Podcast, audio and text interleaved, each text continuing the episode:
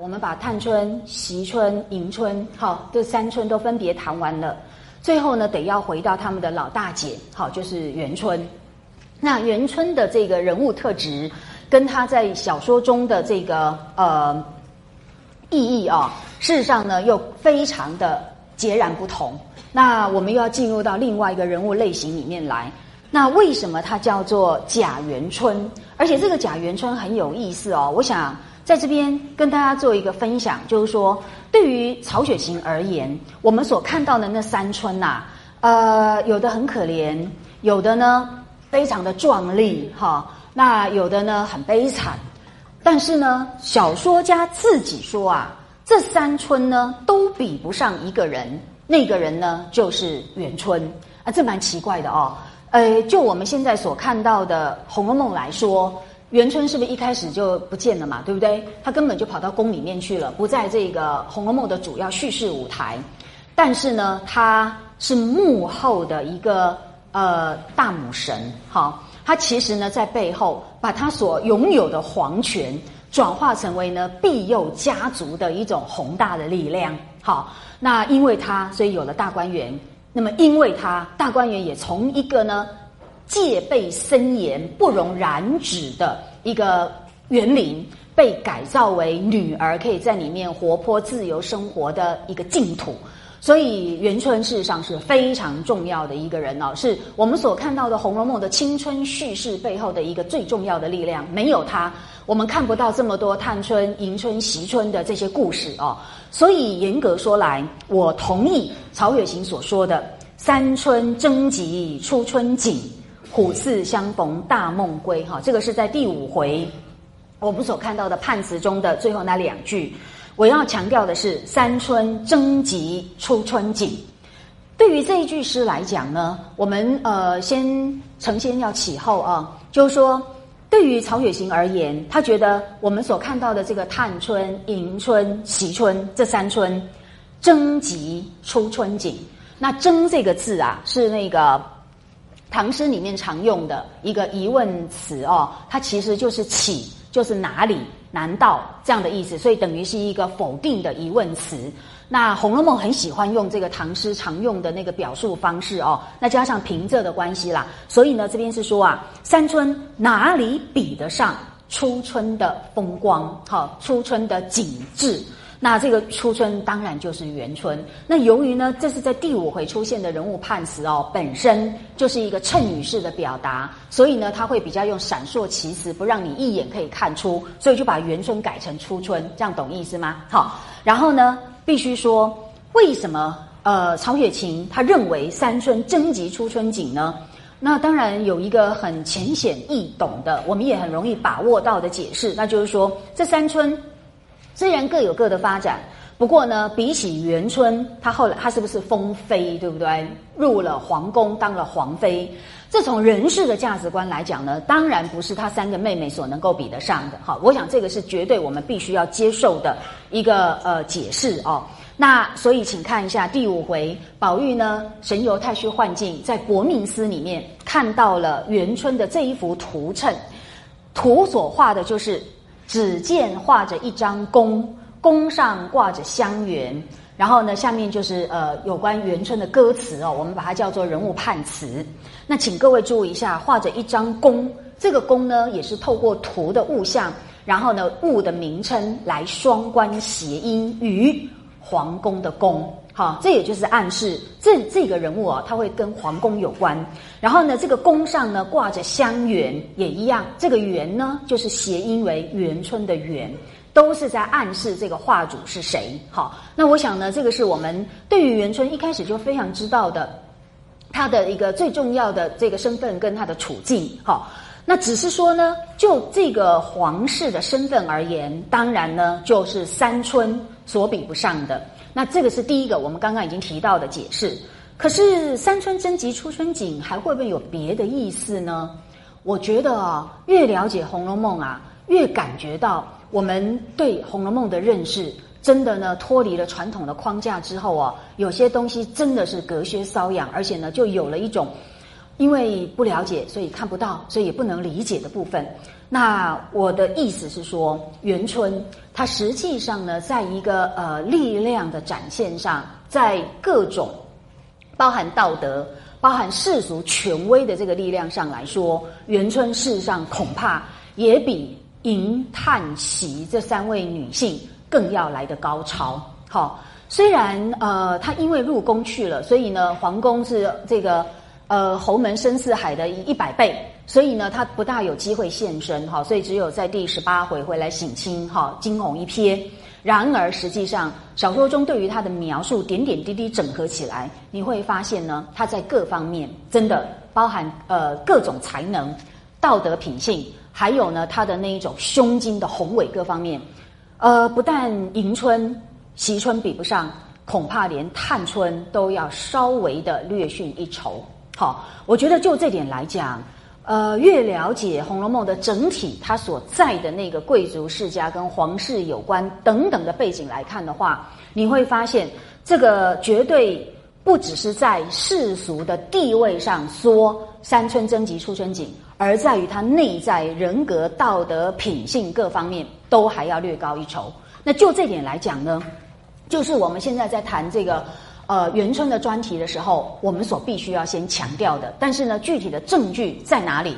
呃，我想我们呃会花一点时间来看它。哈，那首先呢，当然我们要了解一个人，我们就是要先知道一下他的来龙去脉，他的出身。哈。呃，还包含出生哈不一样的意义，那么都跟这个元春的塑造息息相关。那么，所以从命名上来讲呢，我们请各位要注意，它为什么叫做元春？老实说，我刚开始读《红楼梦》的时候啊，对什么都用“春”字来命名，觉得怎么这么俗气哦？哎，不是一点都不琼瑶，对不对？哈，应该要叫什么寒烟呐，好，什么应尘呐，嘿，什么这一种啊，比较独特嘛。你们不要笑啊！其实他们那个时世代那个阶层也是这样想的。元春实在是太怂了，对不对？哈，很俗啊。那可是呢，呃，它实际上大有深意。我们请各位来看一下哦。呃，跟我一样，对于元春这个名字哦，或者什么迎春、惜春一堆春字的，真的是俗毙了，又是利又是捐的，难听死了哦。但是为什么呢？那贾家这种贵族世家，怎么也取这种俗套、这种菜奇啊米啊哦？那怎太自贬身价了吧？哈，好像他们的那个品味太低呀！哈，那我们这种家庭是出身贫困，所以当然名字就取来好听就好。是不是好听不知道哈？不过反正可以用。那至于那个贾府不一样啊，所以你看哦，贾雨村，好，这个是在第二回冷子兴演说荣国府的时候哦。他就提出质疑，所以我刚刚绝对不是开玩笑的，真的，因为那太俗套了。俗套就表示这个贵族世家的那个品味、见识不够高，哎，这个是有入门风的哦。然后，于是啊，贾雨村就质疑说，哎，比起这个呃贾家的世交甄家。是不是也说了甄宝玉的那个人家哦？他说他们家是富而好礼之家，很难得的。你看哦，《红楼梦》事实上是在推崇好的贵族的哦，所以要好呃富而好礼。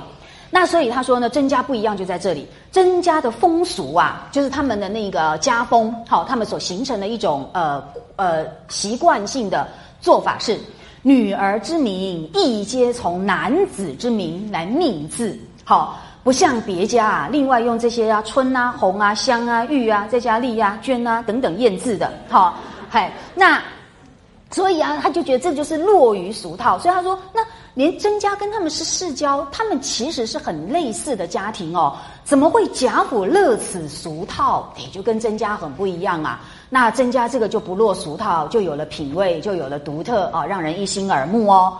那你看他的质疑，真的跟我的想法很接近了吧？那当然，呃，贾家绝对不是落于俗套的，他是真的有另外的原因，那就是呢，要看冷子兴的解释。冷子兴说不是的，绝对不是那个贾家乐此什么春红香玉俗套的这个表现哦，呃。呃，审美品味的堕落化的反应，绝对不是。他们还是跟贾呃跟甄家一样，都是呢，可以说最有品味的一种贵族阶层的哦。所以他解释原因是，他说不是的，他不是落于俗套，而是因为现今大小姐，好就是元春是正月初一所生，所以叫做元春。好，这位要注意，因为就是大年初一。他说，既然他叫元春了嘛，那这种大家庭哦，呃，有教养的家庭，是不是接下来其他的那个同辈的、同性别的就会用呃同一个用字，好或同一个偏旁？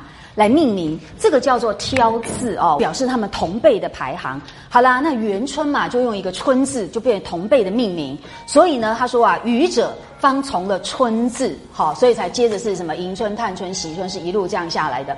所以他说哦，这个是有特别原因。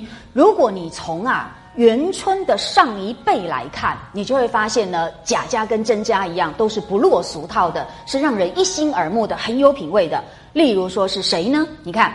上一辈的也是跟甄家一样从弟兄而来的命名，所以他说现有对证。他说木金米啊，就是指那个贾雨村。贾雨村那时候是不是正在那个林如海家做林黛玉的塾师？好，来教他。所以他说木金米贵东家林公之夫人是谁？贾敏。他说这就是荣府中摄政二公的胞妹。你看假设、贾政是从什么部首？文字部，这个叫文，好，我们今天的字典叫铺部，不是，不是，它其实在古代就念文字部，所以你看哦，作为假设贾政呃两位这个的胞妹，她在家的时候呢，闺名就叫做贾敏。你看是不是就是跟着哥哥兄弟一样，从男子之名？所以你看对他们来讲，他们就觉得都取那一种一验就一一就一见就是什么香艳的脂粉名称，就觉得很俗气了哦。所以呢，可想而知，贾家也是不落俗套的。因此，元春的名字虽然看起来俗气，可是呢，实际上是别有用意哦。所以，请你们注意，这个名字太重要了，因为呢，跟着他的出生，那出生。是很特别的一个人的神秘的密码，它隐含着他人生中接下来的许多的命运的讯息。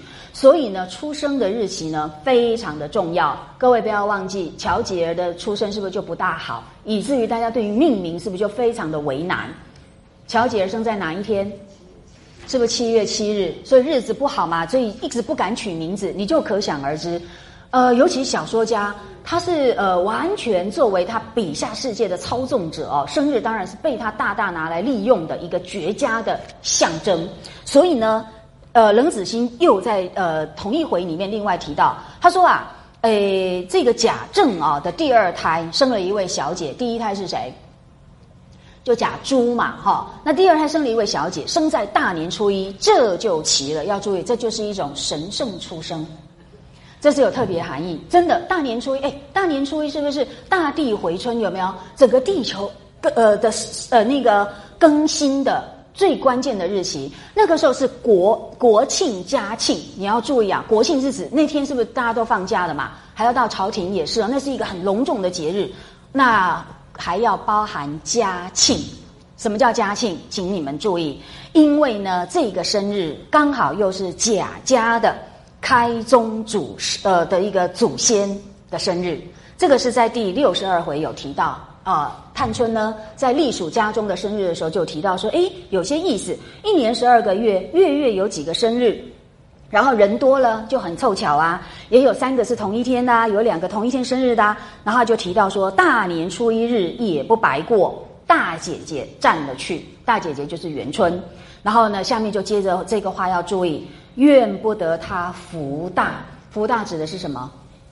当皇妃。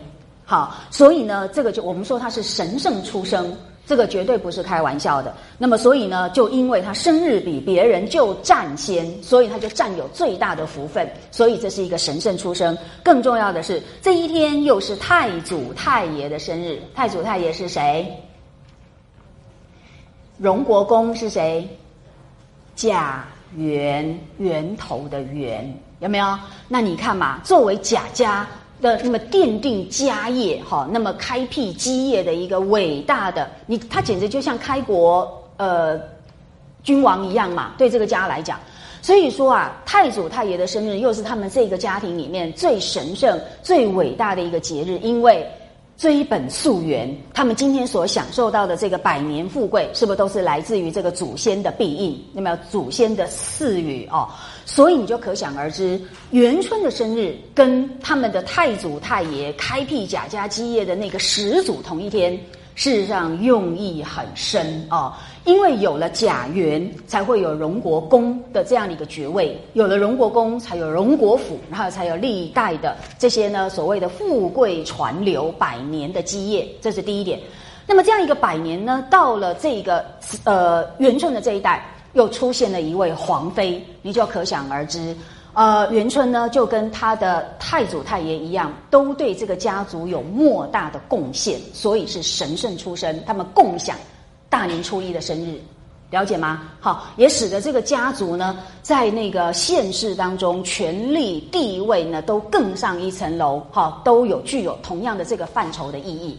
那所以这叫元春呢，是呃。第一个含义就在这里。至于它叫元春，还有另外一个含义，哈，也就是大年初一到底有什么含义？那这个我们只好呃下次上课的时候再补充了。这个命名呢，当然我们已经看到了，它跟它的呃这个呃破创贾家的百年富贵的这个呃太祖太爷，也就是贾元，他们具有呢同一天生日的关系，而同一天生日。呃，我上次跟各位提到过了，就是呢，在小小说家的笔下，那是一个非常好用的象征符号，哈。那么在高明的叙事技呃技巧之下，它可以呢建立出呃意味深长的象征意义。那么好像跟大家提醒过吧，这个象征意义在《红楼梦》里面其实运用过好几次哦。其中呢最明显的一次，是不是用同一天生日就是夫妻？这个还记得吧？还是我们没有提到？假如没有提到，我们趁这个机会补充一下，就是呢，同一天生日就是夫妻的这个用法呢，在《红楼梦》里面出现过呃两三次哈。那么首先请各位呃回顾一下，就是呢有一次是超检大观园以后，好，大概第七十七回，呃王夫人呢，她又呢收集到一些情报，然后呢，她要对怡红院里，好，主要是怡红院里。呃，有可能呢，败坏宝玉的那些丫鬟们呢，做了一些处置，哈，这个处置其实并不严厉，啊，我必须要跟跟大家做一个澄清。但是呢，何以说并不严厉？那个证据要很多，我们现在呢就就姑且不谈了啊。那首先就是说，他呃处置的一个人，那么就是所谓的四儿。好，那四儿原来叫做惠香，有没有？在二十几回的时候，因为宝玉跟呃麝月袭人吵架，有没有？那中间就出了一个空档，那于是呢，就让这个四儿趁虚而入啊，于是呢，就进入到权力中心。那么因此也引发了一些呃原来跟他同一辈或比他第一辈的人的记恨，因为呢他越了等级，而这一点呢，在二十回左右埋下了。这个浮现啊，也埋下了这个呃，可以说是一导火线，但是一直到七十七回呢才爆发出来。好，所以你们就知道人事的问题，那是真的很复杂，而且呢源远流长。那总而言之，呃，王夫人之所以处置他的原因，当然不是因为他越了等级，而是呢他犯了一个禁忌。因为呢他私底下开玩笑说啊，同月同日生就是夫妻，于是呢这就隐含了他跟宝玉。具有夫妻的关系，那他跟呃宝玉是同一天生日，那当然这样的一个玩笑话就被旁边很多不知名的耳目就听在耳朵里，然后呢放在心里，等到呢机会来临的时候呢，就就成为一个画饼哦。想想看，一个二三等的丫头如何可以跟主子少爷成为夫妻？如何可能？只有一个可能，是不是作为姨娘，对不对？然而姨娘的这个选择是要在这个呃尊长的手中，那个是连当事人，就是宝玉自己纳妾，这个都不是他能够做主的，请各位要注意。所以在七十几回的时候，也有提到，呃，贾政那一天是在赵姨娘的房中过夜，然后呢，就趁这个机会，赵姨娘就谈要帮这个贾环纳妾的问题，然后就提起这个纳妾的话题，而贾政。就说了，他说他心里面已经帮这个宝玉跟贾环两个兄弟，呃，已经看准了人了，只是因为现在还小，哈，不要去提这件事情，有没有？然后呢，赵姨娘就趁机说，哎，宝玉已经有啦，他其实就是要借机陷害宝玉啦。那贾政一听就说是谁给的？好，立刻就问这个问题，有没有注意到是谁给的？这个呢，谁就是一个关键，所以不是任何人都可以帮这些呃年纪轻轻的呃少爷来。纳妾的哈，更更不用谈他将来的这个正娶的妻子。所以各位要知道，就是说在这一种呢，呃，世宦大族里，其实这些都是很重大的议题，是不可以私自决定的，更不可能私定终身哈。所以呢，我们举这个例子是要告诉各位说，因此四儿他竟然呢。干犯如此重大的禁忌，然后呢，就借由同一天生日，然后呢，就开玩笑说他将他们将来是夫妻。那当然了，玩笑话当事人觉得好玩，可是听在别人耳朵里，这可不是一件好笑的事情了哦。那所以就这件事情来讲呢，王夫人当然觉得这实在是太逾越她的分际了，于是觉得这个不懂得分寸的丫头不能够留在这里，好，所以呢就把她撵逐出去。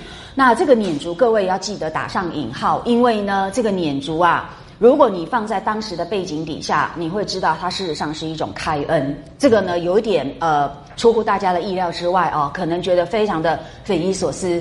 但是我必须告诉各位，事实是如此。以后我们有机会再详细举证说明哦。那总而言之，这是一个四儿的例子。但是呢，就因为有这么一句话，而小说家他也在别的地方善用了这句话所隐含的一种特殊关系。那么他把它用在宝琴跟宝玉身上，有没有？那个呃，就在第五十几回吧，哈，呃，因为贾母她非常喜欢这个初来乍到的这个宝琴，哈，然后特别把她留在身边。是呃，过了不久呢，他还跟薛姨妈提起年庚八字，有没有？年庚八字，那就是要来。和婚姻的这一个是否适合的一种呃先天的根据有没有？所以年庚就是算年岁，还有八字这些，薛姨妈？一听就知道贾母是有意要来求婚配，那求婚配的当然是宝玉嘛。那只因为宝琴是不是已经许了梅翰林家之子，对不对？所以一人不能许两家，所以就吞吞吐吐的，那么半明半露的跟他说：“哎呀，这个已经许了人家了，而且父母亲现在又因为有的死了，有的呢是在一种呃这个重病昏迷的状况，所以不能再做主张。用这样的一个软钉子的方式，让贾母呢就知道这个婚配是不成的。”那就这件事情来说，你们有没有发现，贾母唯一真正有透露意愿的对象是宝琴，而宝琴呢，刚刚好，她又跟宝玉是同一天生日，有四个人是同一天生日。好，除了宝玉、宝琴，还有谁？还有平儿，还有呢，好像是邢岫烟。好，总而言之呢，那一天呢，就有呃四个人是同一天生日。那各位就可想而知，当然了，如果你把这个第七十七回王夫人呢，呃，她在处置四儿时候所说的话，事实上那一天不管主子辈呢，大概总共是五个人同一天生日的啦，好。所以就这点来讲呢，同一天生日，这当然是很重要的人物之间的关联。那么，只是关联的方式啊，我们在元春身上看到了另外一种，也就是呢，他跟太祖太爷的同一天生日，当然不是夫妻关系的暗示哦，而是他们都跟家族命运有关，而且这个家族命运呢，可以说啊，都是呃非富即贵，哈，主要呢就是在贵族的。这个身份上面，我们看到呢，这两个人跟贾家关系的紧密，而因此呢，他们分享了同一天生日。那么必须说啊，呃，元春的生日跟太祖太爷贾元的生日呢，他们都是使得这个贾家的地位，那么呃越呃越来越崇高。贾元呢是让贾家呃封为贵族，不要忘记他不是呢得到了荣国公的这个封爵，对不对？然而啊，元春真的这位呃后代的子孙更加有所过之，他不只是封爵而已，他甚至呢更高一级的升为皇亲国戚，因为他封妃。好，那个这个封妃比封国公爷那是更高一级啦，所以呢，诶，元春是非比寻常的一位贾家重要的人物。那么封妃啊，当然就是成为帝王的妻子啊。那么，可是成为妻子这件事情来说，那么在他的生日上又是第二个重要的含义。好，所以我们在这边要跟大家说明一下，本来就人的这一个诞生日来说，就是对一个人来说非常重要的一个隐含的讯息啊。那么我们之前已经有提到了，呃，探春。他在呃谈到家里面的生日的时候呢，就涉及到这个元春，因为呢他生日比别人占先，所以他说怨不得他福大。所以这个福大要注意啊，这个福大呢，就是当然是后世之名，然后呢，用来证明元春的生日是大年初一这样子的一个呃特殊生日，所以呢，跟他的封妃事实上又有连带关系。可是呢，我们现在就要从一般的道理来说明一下，生日到底有什么重要性？各位请注意一下，生日呢，在中呃中国文化的这种思维底下呢，它作为一个人的这个呃来到人世间的第一天，其实就隐含了很多命运的讯息，所以我们才有说什么年庚八字嘛，你生日是哪一天，甚至哪一个时辰有没有？那么连现在呢，你们用紫微斗数怎么去算，这些都是非常重要的资讯，所以各位就知道生日。它隐含着你的生日，呃，你的命运密码。这个命运密码要懂得破解，但是呢，破解的方式呢，古往今来，好，那么都有形形色色。那表示说，我们对于一个人的诞生充满了好奇，我们也很希望透过诞生来了解未来。但是呢，问题就在于这里啊，呃，我们来看看《红楼梦》里面没有生日的人，有没有注意到？他们其实大部分都是可怜的人，好，因为连生日都记不得，更不用说呢，他的生命密码大概是一群的乱码。这个乱码呢，也导致他们命运的这个不幸跟灾难。那么生日不好的，我们上次提到过一个，是不是就是小姐儿？有没有？所以她事实上呢，哎，她生在哪一天？我们考过啊，七月七日啊，所以生日不好啊，不好到家人不敢替她命名啊，因为。太为难了，你命不好的话，那你这个名字再取不好，那事实上就雪上加霜。所以大家戒慎恐惧啊！要到了刘姥姥来了，那么要借她的寿，借她的贫苦人，要压住她。所以王熙凤呢，才向这个刘姥姥呃请求他来帮他这个宝贝女儿命名。你就可想而知，生日多么的重要。那么除此之外，各位再想一想，《红楼梦》里面不记得生日的有哪些人？他们果然都是很不幸的、可怜的人。有没有？第一个不就是香菱吗？对呀，香菱原来的名字叫做甄英莲，好，甄应该要怜惜呀。那这是一个呢，才四五岁就被拐子拐走的人，所以当然家乡父母都不记得了，生日就更不用讲了哦。所以这一个，我觉得他真的是《红楼梦》里面最可怜的一个人哦。那另外呢，同样的也不记得家乡父母的，更不用讲生日的一个人，那也是丫鬟的命，那个人就是。晴雯，好，晴雯应该在七十七回也有提到。那当然，晴雯比香菱好得多。那是因为呢，她后来就进入到荣国府，她是不是一开始就受到了贾母的喜爱？有没有？后来贾母因为很喜欢她，欣赏她很伶俐，哈，女工针指各方面无出其右，又长得很漂亮，所以是不是就给了宝玉？有没有？给了宝玉之后，她命更好啦。宝玉不就是一个还会对丫鬟做小伏低的人吗？哈，完全颠倒主从的，所以她在怡红院里面，晴雯简直像女王一样，有没有？所以她事实上到十六岁死之前。他过的是非常呃命好的日子哦，所以呢，连宝玉都说他从小到大娇生惯养，何尝受过一日的委屈？那这个是连一般的主子小姐都不见得能够享有的。所以晴雯的悲剧比较是另类的哈。真正说来，呃，他实际上呢，现实生活中事实上是过得蛮幸福的哦。只不过啊，年纪轻轻十五十六岁就过世，然后呢。呃，在福禄寿考各方面确实是缺了好几笔，所以他事实上也是不幸哦。那无论如何，我们举这个两个例子，那个是《红楼梦》里面很明确的告诉我们说，不记得生日的人，而他们呢各有各的悲剧，了解吗？那么这样的一个对照组来看，那有生日的人，当然呢，他们生呃命运就给了他们呃一些还算是有迹可循的编码。然后呢，照着这个编码，他们去执行他们的命运哦。那当然，出生在大年初一的人，那这个呢就占了先，好，把所有的福气、一年复始、万象更新的这样的一个创新的、所有生机的那些动能的，通通呢都被吸纳到他的命运里面来。这就是呢，他用来封妃的一个很重要的讯息。所以我们说啊，元春的出生其实带有浓厚的圣诞的意味。好，那么这个。还包含在贾家的圣诞节里面，有没有？因为太祖太爷就是大年初一呃出生，那是对于注重孝道、注重家风的这个家族文化来说，这当然就是贾家的圣诞节。那元春就不用说了，他继承了这个圣诞的意味哦。而这样子的一个意味呢，跟他的婚姻又有密切的关系。我们刚刚已经说过了，我们算命最喜欢算的不就是姻缘吗？那古人也是如此，所以在合婚的时候都要去比对年庚八字。所以啊，我们来引用一段话，好，来看看呢学者所呃这个研究出来告诉我们说，在清朝的上流社会，一个小女孩子的那个人生，好，跟她的生日是如何发生关联？请各位看一下。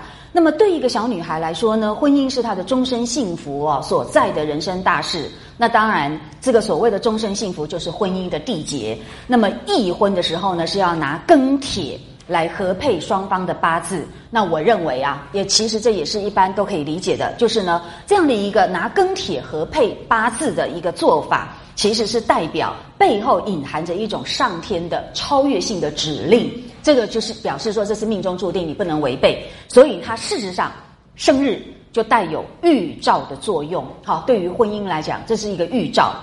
那我们来看哦，这是美国呃研究那个明清妇女非常杰出的一位学者，就是 Susan 曼哈，就是我们翻成曼素恩。呃，曼素恩这个汉名应该是他自己取的。他就指出来这一段，请各位看一下。就是他发现，在清朝的上流社会，几乎所有的年轻女子都可以预期自己呢将会成为别人的妻子。哦，那上流社会必然如此。那么，所以呢，打从哦女儿出生开始，父母就进入了一个高度紧张的过程。不仅必须调教女儿，这个请各位要注意，他讲的都是上层社会。好，那么这种世家大族、精英家庭，女孩子事实上呢，从小就要调教。使他成呃为婚姻做好准备，好，那当然家族还得要准备嫁妆，这都不是一笔小的这个支出。那所以呢，这个调教女儿，我在这边先请大家注意一下哦，因为这跟元春很重要的，她之所以呢进入宫中还能够封妃，息息相关，不是你进宫就能封妃的哦，请各位要注意哦，这个我们接下来呃必须回到那个清代的。皇宫运作制度才能理解，不是进宫就会封妃，要注意，因为你进宫常常百分之九十九是做宫女，要注意啊，这个是清朝很特别的一个时代背景。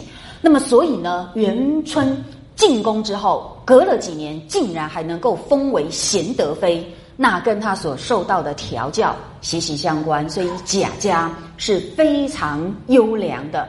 呃，好的贵族，所以养出这么一个好的女儿，这个是我们首先要先跟大家做一个呃，你们一定要有的一个观念哦。然后呢，呃，接下去曼苏恩女士继续说，除了说啊，女孩子出生之后就要开始调教啊，让她将来为这个婚姻做好准备，然后另外要准备嫁妆之外，请你们注意一下下面这一段，就是。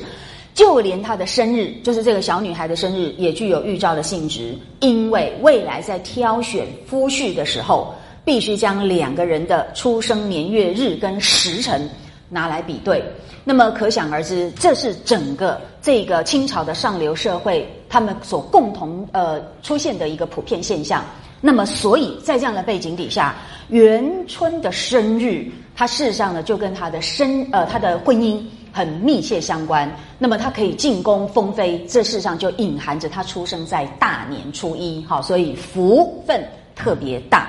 好啦，所以呢，对从婚配的角度来讲，就呃大年初一的生日就暗示了元春的夫婿是一个极尊贵的人。那么最尊贵的人，当然就是至高无上的皇帝。好，那所以呢，本来呀，元春是入宫做女史，要注意，女史是对嗯。入宫，但是呢，她是以这个才学、哈品德而受到尊敬的女子的尊称，但实际上她不是妃嫔，要注意哈。呃，所以呢，这样的元春，她竟然呢还能够晋封为凤藻宫尚书，加封贤德妃。那么这个呢，就使得元春变成了元妃。然而，请各位注意，我后来就因为呢读了一些相关的清代的特殊的历史之后。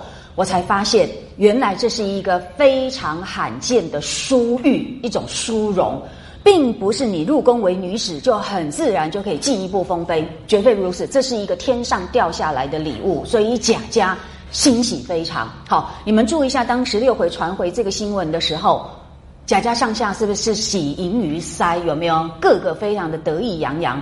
这个呢，绝对不是作者的讽刺。哈，我们很多的读者以为。《红楼梦》是不遗余力的在批判贵族家庭的那一种虚荣啊、傲慢啊、什么奢靡之类的，这个恐怕是错误的角度。实际上，它是很如实的反映这种家族呢，对于女儿竟然进宫后可以封妃，那真的是喜出望外，因为它是很罕见的、很难得的一种呢意外之喜哦。那这为什么？我们等等一下哈，会花一点时间来说明一下。我们对于清代的历史真的是知道的太少，我们不下功夫，所以呢就把《红楼梦》架空当做是一个普通的小说来看。那实际上这恐怕会有一些呃误解啊。那所以呢？回到我们的元春来，无论如何，以世俗价值观来讲，她能够晋封为皇妃，这个荣幸呢是福大之至的一个盛世哦。所以呢，这就回应到呃探春所说的“怨不得元妃”，哈，她是福大，生日就比别人占先。那所以呢，请各位要注意，除了元妃的生日呢是跟太祖太爷同一天之外，表示呢他们都跟这个家族命运，而这个命运尤其是不断的向上晋升，好，那么极为荣华富贵的这个命运相关之外，那元春身上呢更体现在第二个含义上，因为大年初一暗示他将来的婚姻是一个。非同小可的一种特殊的婚姻，所以呢，这就引呃引发了我们要来谈他是入宫封妃的这个呃重大的事件哦。这个重大的事件呢，实际上啊，不断的在《红楼梦》里面成为命运的主轴，只是呢，小说家并没没有多花费笔墨，只只是呢，让它成为一个重要的前提跟背景哦。然而呢，为了了解贾家的命运，我们必须呢对于元春的封妃多做一点说明。那么首先呢，我们先请各位注意一下哦，就是呢，有关元春的封妃呢，小说家他透过好几个重要的这个呃设计来加以暗示，而且非常的巧妙。那么我想呢，我们呃已经看过第五回啊，元春的图衬有没有？图是一张弓。弓上挂着香橼，然后他的判词是二十年来辨是非，榴花开处赵公为三春争吉初春景，虎似相逢大梦归。这个呢，你们都得要背得耳熟能详了哦。那然而就在这四句判词里面，它各自隐含了非常重要的讯息。那么我们之前只提到三春征吉。初春景有没有证明呢？呃，主要是来说明他入宫，而且封了妃，好皇妃。这个呢，事实上是另外三春都比不上的。然而，我之前是不是提醒你们，它事实上三春征集出春景还有第二层含义。三春比不上这个元春的，究竟还有什么？除了身份地位之外，还有很重要的就是呢，呃，元妃的才德。好，那这一点说来话长。我们呢，接下去在谈那个二十年来辨是非的时候，会特别再做说明哦。我们请各位要注意的是，其中的第二句“榴花开处照宫闱”，那么就在这第五回，很明明白白告诉我们说，元春的代表花是石榴花。好，那么很呃，可能我呃这个文件有限。我读到的相关的学术界的研究呢，好像没有特别说明到这一点。而且呢，我们之前所看到的清末以来评点家为呃金钗们所安排的花卉，对于元春呢都忽略掉榴花。哈，所以我想，我们确实有必要在这里呢做明确的澄清。元春的石榴花明明白白，证据确凿，好，那就是榴花。那么这个榴花呢，盛开在宫闱之中，花光闪耀，灿烂夺目，哈，这个是非常明确的，各位要注意。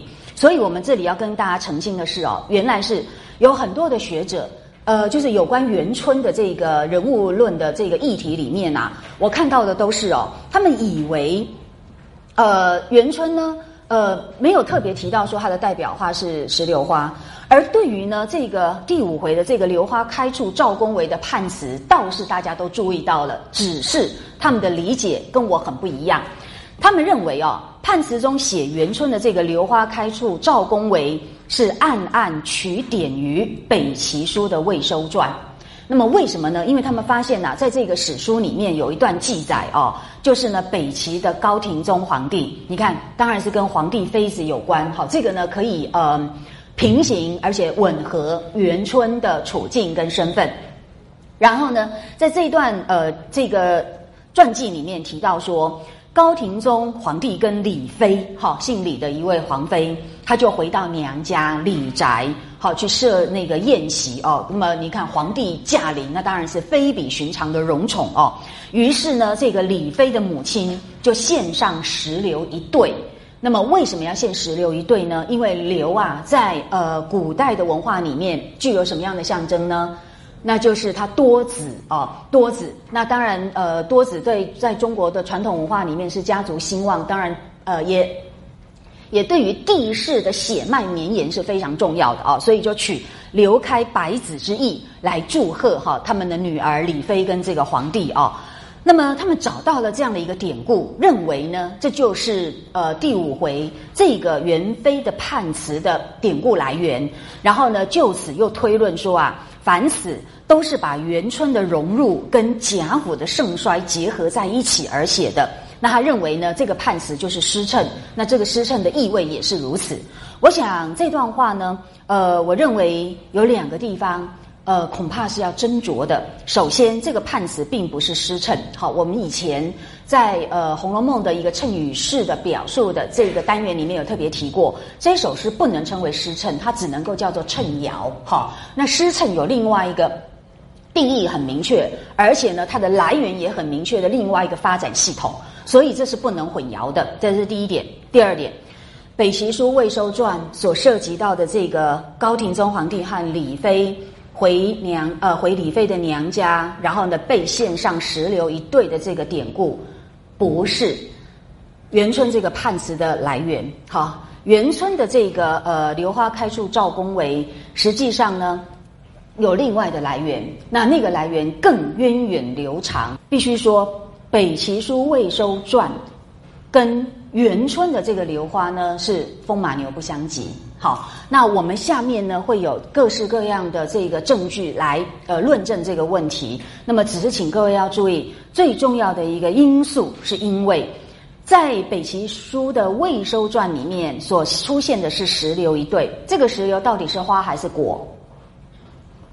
当然是果实啊，才会有流开百子之意啊。可是呢，我在我的文章里面有特别提到，呃，请各位要注意，这虽然。呃，虽然有相关，但是实际上呢是失之毫厘，就会差之千里。请看一下，花跟果当然都是来自同一个植物，而且它们彼此之间呢其实有承先启后哈，呃彼此相关的关系。可是呢，细加的这个呃考究，你会发现呢，花跟果是两种不一样的东西，是不容相混的。那么北齐书的魏收传所写的是作为果实的石榴，所以你看用一对。作为单位，没有人说一对花的啦，哈。那而且呢，它的用意也是取这个白子，就是好多好多的子孙呃来作为呃血血脉绵延的这样的一个祝祷。可是呢，元春的判词不一样，他明明白白说的是榴花，好。那么所以花光照耀之处，同样的也不是他的娘家贾府，而是在宫中。这个跟李妃的故事是不是又不一样？对不对？第二个最重要的是。元春始终无子，哈，这个呢是明明白白的，也因此跟那个李妃母亲献上石榴一对的那个祝祷之意是完全无关。所以呢，我觉得这个呃历史的材料恐怕呢跟《红楼梦》是没有关系的。那么有关系的是什么呢？我们接下来呢依照跟元春有关的种种特性，我们再会去找啊，呃，源远流长。哎，中华文化是真的是博大精深的，有太多是可以被曹雪芹所吸纳来运用的哦，所以它的寓意是非常丰富的，而且是多元的。我们呢会随着下面的这个重点一个一个来取证哦。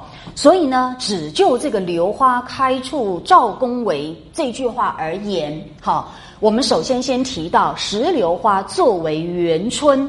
的代表花的第一个象征意义，好，请注意，它有至少三个象征意义。我们现在只谈第一个，第一个就是啊，它回应了呃这个中国诗歌好或者是文化里面对于石榴花的一个呃这个诠释哈。那它的诠释呢，都是在说明这个花是非常的红艳夺目的。那么红艳夺目呢，就跟牡丹啊等等这一类的花一样呢，特别醒目，而且特别吸引人，也因此它们也特别呢会被青睐。那么这就是用来跟它风飞有关的一个重要的象征。那么最主要的是，来请各位看一下哦，我认为首先会让我们联想到的，而这也是绝对曹雪芹都读过的。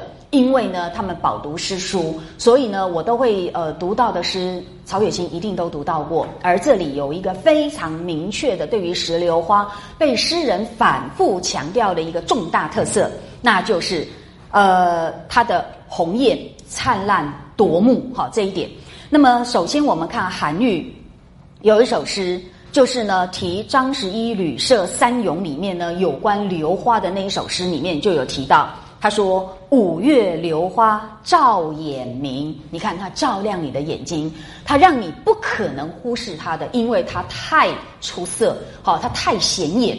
所以呢，他用个‘照’字，你就可想而知，跟那个花光的闪耀，你觉得那个花的红艳简直是万丈光芒一样哦，让你睁不开眼睛哦。那么用这样的特点来形容呢，元妃她的尊贵，那当然皇妃不用讲了。”呃，作为呃这个帝室的一员，好皇帝的这个身边的这个一个亲密的人物，你当然知道他一出来当然是万众要抚养的，哈。那么所以呢，不是万众抚养啦，应该是说万众必须俯首，哈，表示崇拜的啦。所以你就可想而知，这种呢榴花的照耀，哈，如同散发出光芒一样的那一种灿烂夺目，这就是用来呃这个呈现元春作为皇妃的尊贵。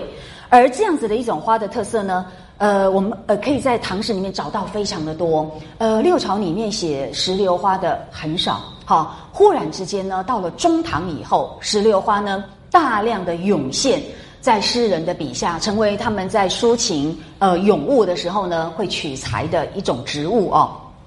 请看白居易也很多，白居易是中唐，有没有？刚刚韩愈是不是也是中唐的诗人哦？那。我我还是先忍不住，呃，暗示你们，韩愈的五呃五月榴花照远明，我为什么拿来作为石榴花灿烂夺目的第一个例证是有原因的，因为呢，除了这个照眼明之外呀，呃，它事实上呢提醒我们石榴花的另外一个重要的生物特性，而这个呢也被曹雪芹很善于利用。吸收进来，成为元春风飞它的第二个重要的特性，而且那个重要的特性跟贾家的命运息息相关，那就是因为榴花呀开放的时间是在五月，五月是仲夏，那这到底有什么含义呢？我认为这才是真正。有历史典故的，有那个像史书的叙事情节的象征，那那个我们等到呢这个很悲惨的诶情况发生的时候再说哦。那无论如何，我们现在就先注意到榴花照眼明的这个重大特色，然后我们来看一下哦，在中唐之后啊，许多的诗人当他们歌咏起石榴花来呢。都在这一点上面，好，我们的“都”字当然是指比例很高的意思啦，不是百分之百。但是呢，他们都注意到这个石榴花，尤其是红色的石榴花，它们的灿烂逼人。首先呢，请看这个白居易就写了，我们举两个例证哦，它里面就提到说啊，哎呀，你看山石榴寄元九，元九是谁？就是元稹，好，他们是好朋友，元白并称。那他呢歌咏呃石山石榴的时候呢，就呃写了一首诗啊，寄给他的好朋友。那对于这个山石榴，他怎么样的呃这个描述跟形容呢？他说啊，千房万叶一时新，嫩紫殷红先渠成。你看嫩紫殷红，大红大紫，知道哈？然后千房万叶，表示它是非常富丽堂皇的那一种。最重要的是呢，我标上的底色啊，你看。日呃日射血珠将滴地，那么风翻火焰欲烧人。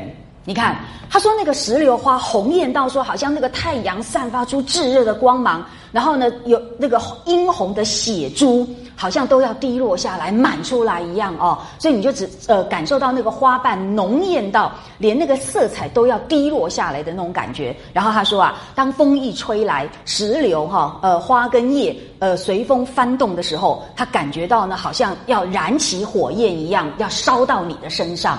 你不觉得这个时代都很这个极端跟夸张哦？所以风翻火焰玉烧人，你就知道呢，哎，原来啊，榴花照眼明，果然就直接跟呢火焰完全就结合为一哦。然后呢，像这个另外一首《三十榴花十二韵》这首诗里面。白居易呢也一样又提到啊，他说夜夜复黄黄，你看夜夜复黄黄，夜夜跟黄黄都是都是指那种呃色彩跟那个光亮有没有非常灿烂的形容词？所以他说啊，这样子的山石榴花是花中无比方，其他的花里面没有谁能够跟它相提并论的。好，然后他说啊，呃绛艳登千柱，那么红裙系一行。什么意思呢？他是形容说啊，你看这一整排山石榴花，简直就好像哦，散发出红色的火焰的那个灯，有千万支之多哦。那你看，如果种成一整片的话，他觉得这里就有成千上万个那个呃，散发出火焰的呃这个灯柱了。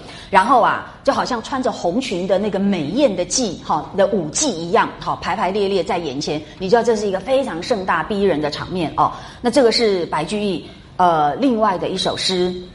所形容的，然后我们再来看他的好朋友元稹，哈，元稹在《感石榴二十韵》这首诗里面又提到了，你看他回应了他的好朋友的描写，他说啊，这些石榴花是伪作金炉焰，飘成玉砌霞，什么意思呢？他说这些花长在呃我们的这个呃栅栏边石阶上，它好像啊是金炉中的火焰，好，这个炉火在燃烧啊。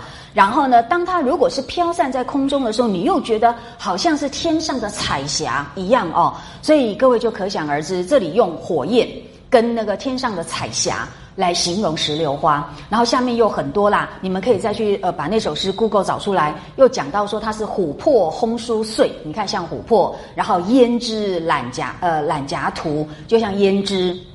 那下面这一句我又特别标示了，你们看一下，又是一样用火来形容。他说：“风帆一树火，你就可想而知。当整呃整棵树盛开的时候呢，好像呢整呃整棵树都在燃烧哦。那下面又用了很多呃这种红艳的类比。”来反复的浓艳重彩的来呈现它，又说它是什么？哎，降帐营销日啦，朝光借启霞啦。好，你看又是红色的那个帐幔，然后又是天上的彩霞，反正呢，通通都是类似的描述。然后呢，除了元白这两位好朋友，他们可能呃，因为是知己好朋友啊，有共同的审美情趣，所以对石榴有呃一致的描写。但是呢，是不是只是他们这个小小的交友圈的共同品味而已呢？不是。所以我们下面呢再举别的例子，你看中晚唐，同样的，他们都对于红石榴花呢都有类似的一个审美反应。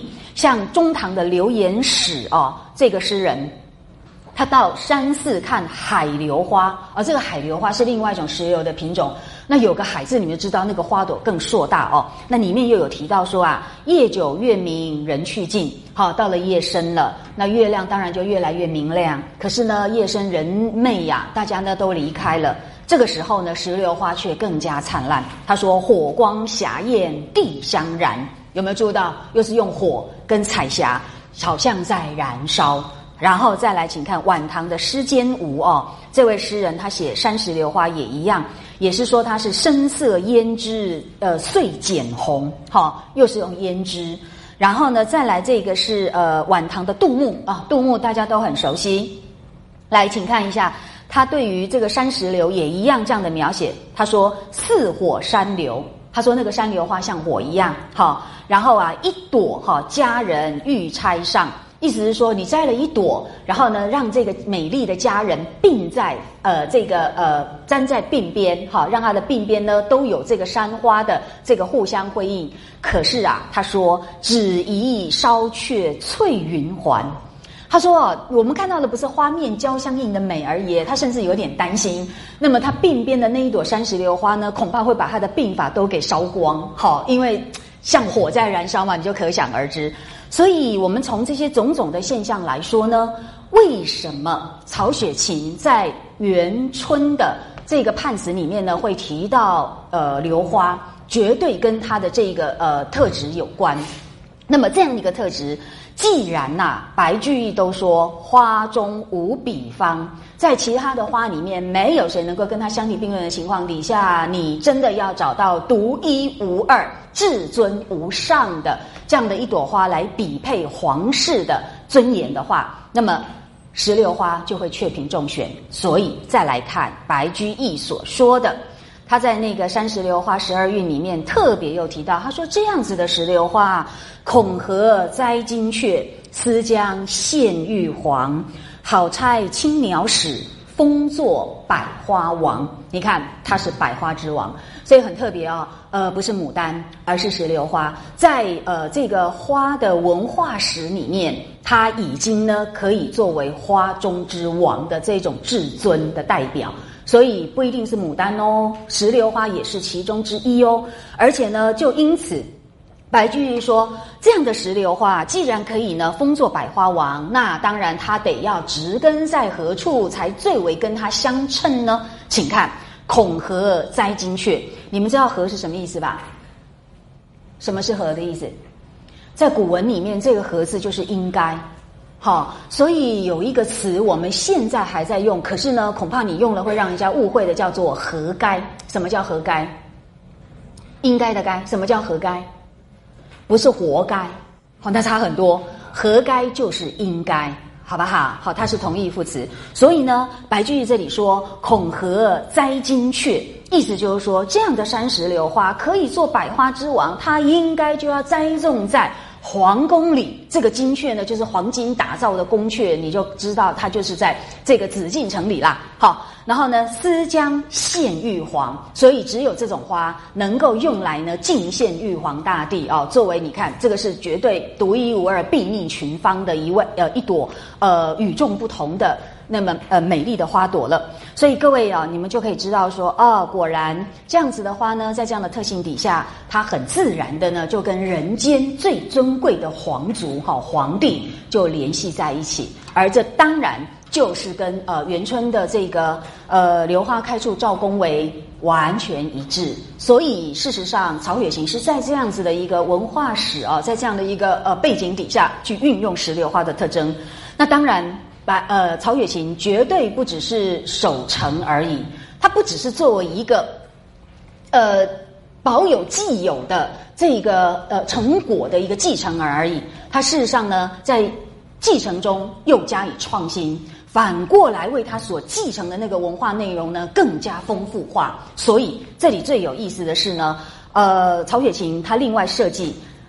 种在贾家的石榴花，请注意啊，呃，这个石榴花呢，就因为是元春的重要象征，所以贾家有一个园地，就是这位呢已经远离家乡，那么呃皇宫深似海的那位女儿，当她要回家的时候，就是她落脚的一个所在地了。那么那样的一个所在地，就是跟元春息息相关的。大观园，好，大观园是为了元春而建造的，是让这个女儿回家团圆的时候呢，迎接她的所在地，既是她的家乡，又是呢吻合她皇妃的身份，所以这个大观园。绝绝对对是跟元春呢合而为一，因此元春的代表花石榴花也必须是种在大观园里，这样懂意思吧？好，而这个呢，我们接下来跟五月还有相关。我们呃简单说，五月叫做女儿节，就是端午节。好，那在端午那一天，呃，事实上呢是在传统里面呢，女儿可以回家归宁的。好，所以呢。她可以很高兴的回到娘家里，那么享受那一天呢，在做女儿的那种幸福。所以呢，元呃端午节又被称为女儿节。然后那一天呢，很多的小女孩子哈，她们其实呢就会被父母打扮的很漂亮，通常就会呢有石榴呃有榴花，好作为他们小女孩装扮的呃一个很重要的意象。而五月就是开着榴花的季节嘛。所以呢，当元春她要回娘家的时候，那当然这个娘家也就有呢，既有女儿的这个回家归宁的象征，而又呢跟刚刚说的封作百花王的这个身份相关，所以这是一个非常巧妙的设计。那么因此呢，种在大观园里的就是呢跟元春有关的是石榴花哈，当然还有很多其他的花，但是只有这个石榴是跟元春相关。正因为如此，曹雪芹呢他又刻意呃做了一个独特的安排。让这个石榴花呢，不只是一般人所看到的那一种而已，而是呢，更加的这个呃进阶版，好，然后让他的富贵呢以一种非常独特的方式呈现。那这个呢是在第三十一回，哈，有提到当时啊，史湘云来到了贾府，然后呢，大家诶姐姐妹妹们聚会了以后呢，大家各自就回房了，然后呢，史湘云就单独跟她的贴身侍女翠缕，呃，就两个主仆呢，就在这个花园里面行走。一路走的时候呢，就看到园中的景致，哈，那就有一番对话。翠缕先说：“哎，他们大观园里的这个荷花怎么不开？”然后呢，史湘云就说：“时候还没到。”那翠缕说：“哎，那他们这个荷花也和咱们家池子里的一样，也是楼子花吗？”好，然后呢，史呃史湘云就说：“他的这个还不如咱们的。”首先呢，我们先在这边提一下哦，因为我担心有的同学他还不了解什么叫做篓子花，所以我在这边呢，先跟各位做一个简单的说明哦。目前呢，我们得到的讯息是，翠缕跟史湘云来自史家，史家呢是跟贾家并称为贾史王薛的四大家族之一，好不好？而且这个史家有一位重要的女性嫁入到贾府。成为贾府的伟大的呃大母神，好，就是他们的老祖宗，我都暗示到这种程度了，就是贾母，有没有？贾母她事实上叫做史太君，她就是呃娘家的姓是呃姓史家哦，所以他们是好几代的这种世交的关系哦，门当户对。那么，所以我们从这里可以看得出来，史家开出楼子花的是哪一种植物呢？荷花。有没有？因为呢，触动他们展开这个话题的是翠缕呢所注意到的荷花，好不好？然后呢，这个荷花呢，透过两个人的对话，我们知道它开出的呢是楼子花的这种形态。那当然，因为贾家呢也有荷花。那从那段话来说呢，确实有一个很有意思的问题哦，我们可以进一步追踪啦。就是说，翠缕她不明白贾家的这个池塘里面的荷花是不是跟我们家的一样，是不是呃楼子花？但是呢，史湘云却说她的这个呢，他们这个还不如咱们的。那这样代表什么意思哦？我想我们还是先把楼子花跟大家做一个说明，以后你就可以知道说哦，史湘云为什么说。贾家的这个大观园里的荷花是不如咱们家的荷花，原因在哪里？那么我们这边呢，就给大家看一些图片哦。这个楼子花是这样子的，请看哦。所谓的楼子花，好，就是指像盖楼房一样，一层一层往上叠。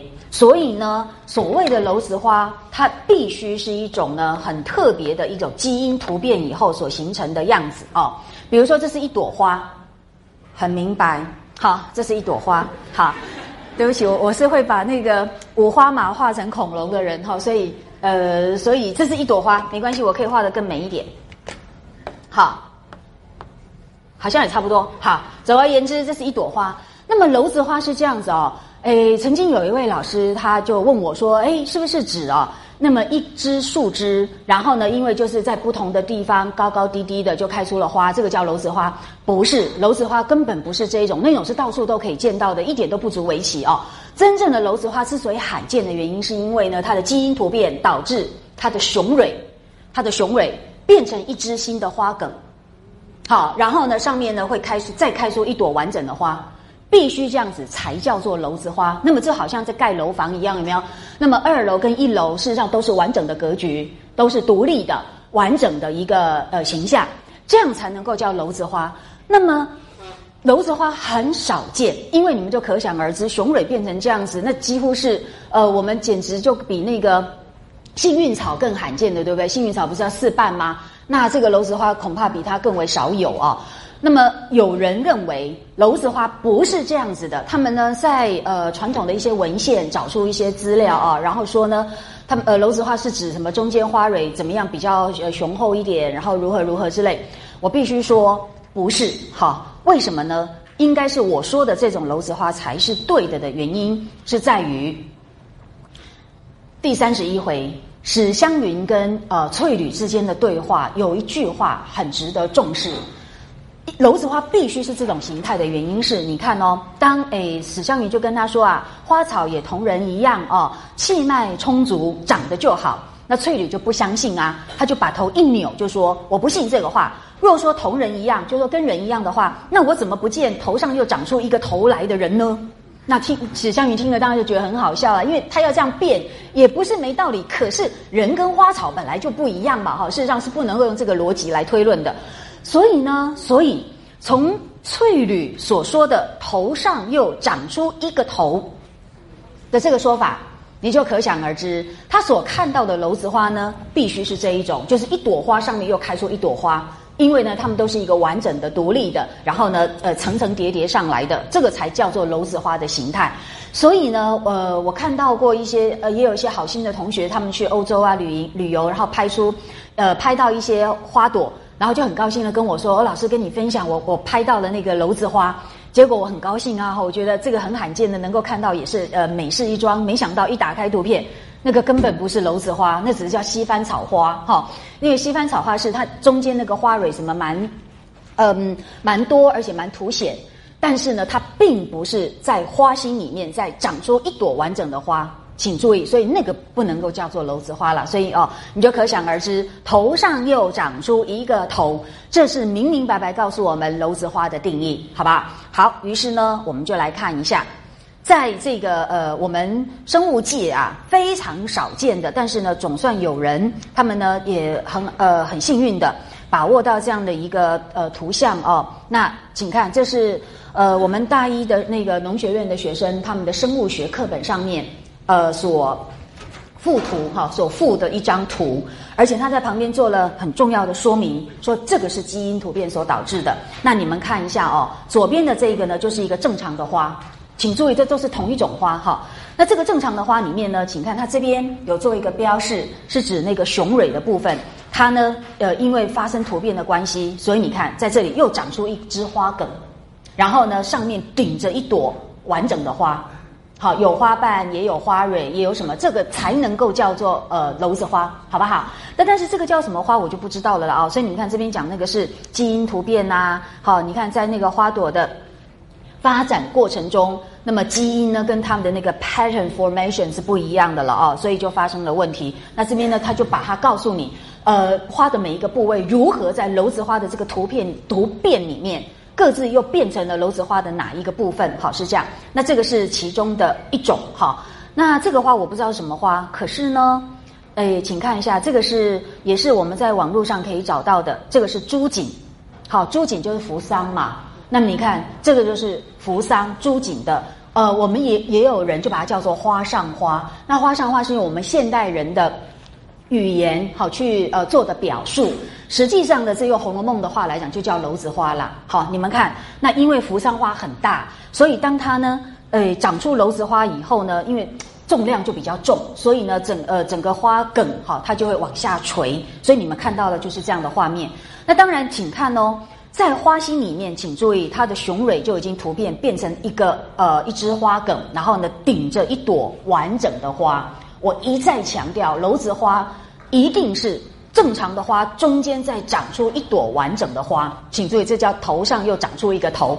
那当然啦，再长出的这一朵花呢，请看一下麻呃麻雀虽小五脏俱全哦，有没有注意到它是不是也有它的花蕊？所以这是叫这个叫做完整的花的意思。好，如果不是又有花瓣又有花蕊这样一个完整的，呃五脏俱全的完整的花，这个呢不能叫做那一朵花开出楼子花，这个是很重要一个区别的标准哦。那这个叫做我们把它叫做花上花。好，然后再来看，我们又找到一些例子，这个是蔷薇。那以前我们已经给各位看过了哦，事实上是这个是来自于那个呃福岛，哈福库西嘛。呃，其实呢，他们认为是来自于呃福岛事件有没有？他们的核电发生问题，那辐射外泄之后，这个是在附近所拍到的。那这样的突变现象，呃，被忧心为恐怕就是辐射线造成的一个呃，算是一个值得我们警惕的一个现象。那请看哦，事故之后，你看这个辐呃那个核电厂周围就开始有了这种奇形怪状的。植物出现，好，那这个是蔷薇，请注意，这个才叫做楼子花。你看，就在花心里面又长出一个，甚至还带着叶子的花梗，好，然后上面你看，这个是呃玫瑰的蓓蕾，有没有？就是头上又长出一个头出来。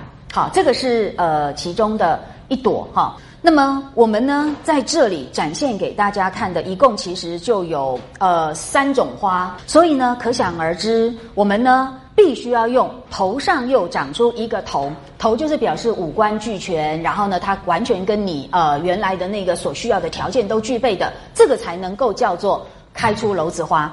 好啦，那了解这一点之后呢，我们现在回来看史湘云跟翠缕的这一番对话。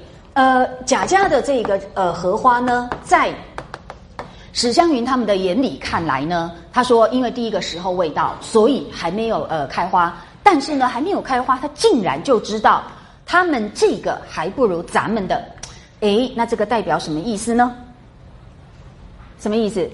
这个花还没开耶，为什么他就知道说大观园里的荷花不如咱们家的楼子花？这是什么意思？合理推测。哎，你们知道翠缕是不是是那个原来是贾家的丫鬟？好，她是呢后来跟着就就拨给了这个史湘云用的。何况呢，呃，由于贾母是来自于史家，那已经是上两代三代，你就可想而知，这两家是世交，彼此往来是不是蛮密切的？而而呃翠缕本来就是贾家的人，所以呢，必须说，虽然呢就在现在小说所描写的这个时刻。呃，大观园的荷花还没有开放，但是呢，我觉得很合理。呃，过去呢，他们年年都来到这里，他们实际上呢，应该是看过这个荷花开放的状况，了解吗？所以呢，呃，史湘云才会说他们这个还不如咱们的。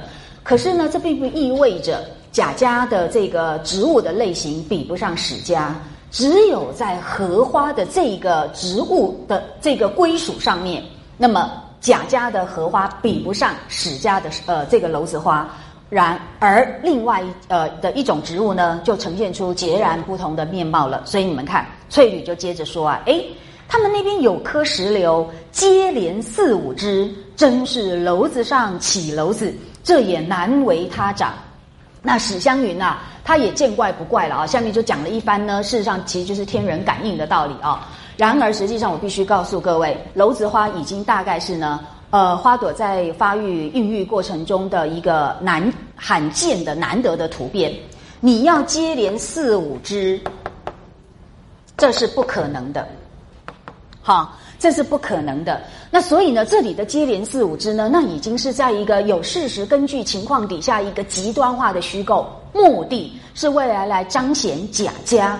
以这个天人感应的角度来说呢，比起史家更有过之的一种气脉充足哦，所以家运更加鼎盛。那这个当然就跟元春的风飞息息相关。各位不要忘记，石榴花是不是又是元春的代表花？所以这个代表花竟然还可以到接连四五枝，楼子上起楼子，这当然跟他的这个皇妃身份呢是绝对是直接相关的了哦。所以呢，我之前有跟各位画过一个表格，就是呢。以开出楼子花来讲，那么呃史家的荷花我们已经看到了，但是呢史家开出呃楼子花的呢是石榴花，而它的呢是怎么接连四五枝哈，这个我就不写了，你们自己知道啊，就是楼子上又起楼子，所以我字很丑了就不管的了啊，所以呢这个是请各位特别要注意的，那已经是一个完完全全属于文学艺术。那么，为了它的独特目的而进行的虚构，好，那是一个非常极端的夸大，好，那目的是什么呢？来，请各位要注意一下哦，就是说，他要彰显的是这两家虽然并称，然而呢，因为第十六回以后，元春封妃之后呢，他的这个地位比起原来的并称的四家更有过之，所以呢，假设说史家是富贵好的一个呃家庭。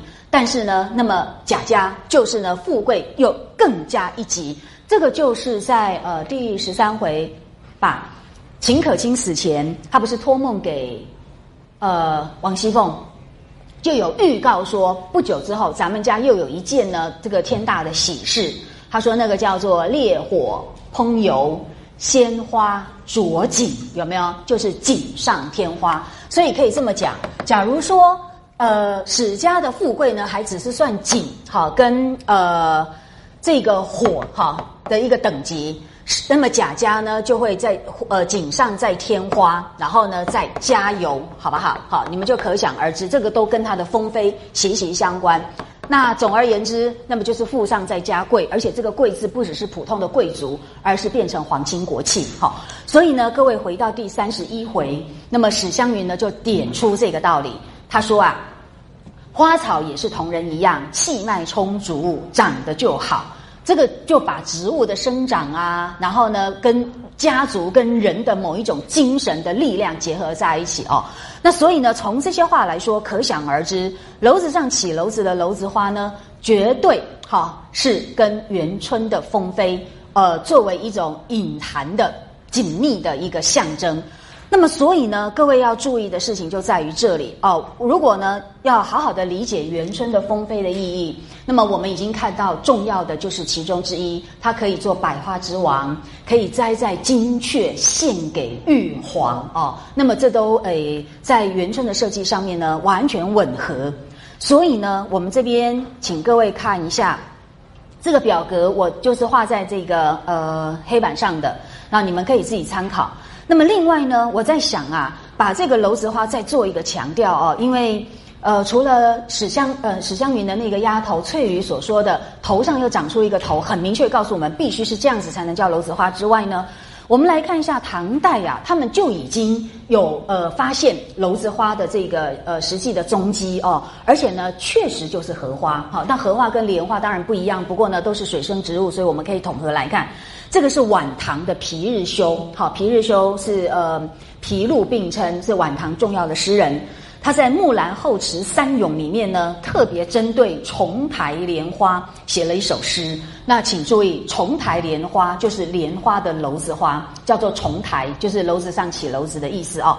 呃，请看他歌咏的内容是说：七红窝堕，这个念熟吗？哈，呃，等于以后我会跟你们强调。这一句诗又怎样的被吸纳到元春的楼子上起楼子接连四五枝的楼子花的呃象征意义哦？我我只是要请各位先看一下第四句很重要，他说两重原是一重心，这个跟那个呃头上又长出一个头完全吻合，意思就是说它是双重的花朵，可是呢它们。呃，共同有一层的那个花心，好，所以必须花心中又开出一朵花，才叫做楼子花，就是呃头上又长出一个头。这个是再跟各位强调一次，同时呢，让大家知道原来是在唐代，他们叫做重台，好，这些都是呃同义词啦，都是在指这一种我们所看到的花上花哈的这种呃特殊的开花形态。